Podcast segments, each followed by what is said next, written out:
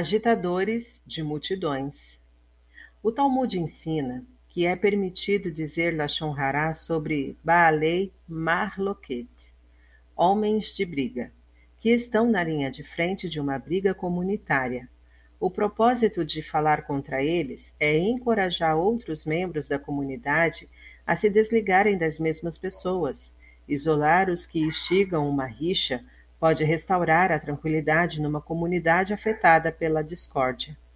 O rave de uma comunidade que está acima das desavenças pode, por exemplo, solicitar seus membros a se absterem de conversar com certas pessoas para não lhes dar oportunidade de retrucarem criando desavenças.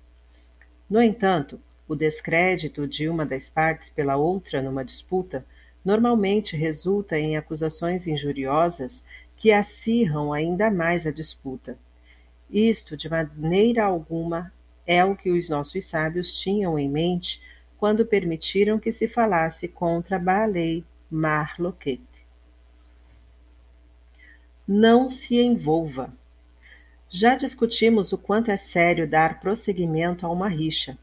A pessoa precisa ter consciência de que não deve apoiar uma ou outra numa contenda, para que não precise sofrer com as partes quando chegar a hora da punição. Como afirma a Mishnah, as Escrituras punem um cúmplice dos transgressores como os próprios transgressores. O Midrash afirma: preste atenção à intensidade da discussão, pois quando alguém é cúmplice numa rixa, o santo, bendito seja ele, ocasiona o seu fim, como está escrito com referência àqueles que se puseram ao lado de Corar. Um fogo veio de Hashem e consumiu os duzentos e cinquenta homens que estavam oferecendo incenso.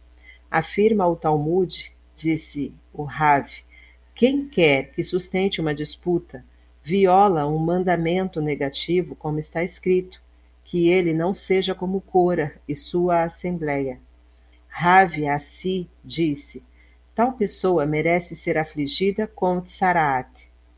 Num capítulo anterior, citamos as palavras do Sefer Hakani, que declara que Deus às vezes substitui a pobreza por Tsaraat, colocando o pecador à mercê de seus irmãos.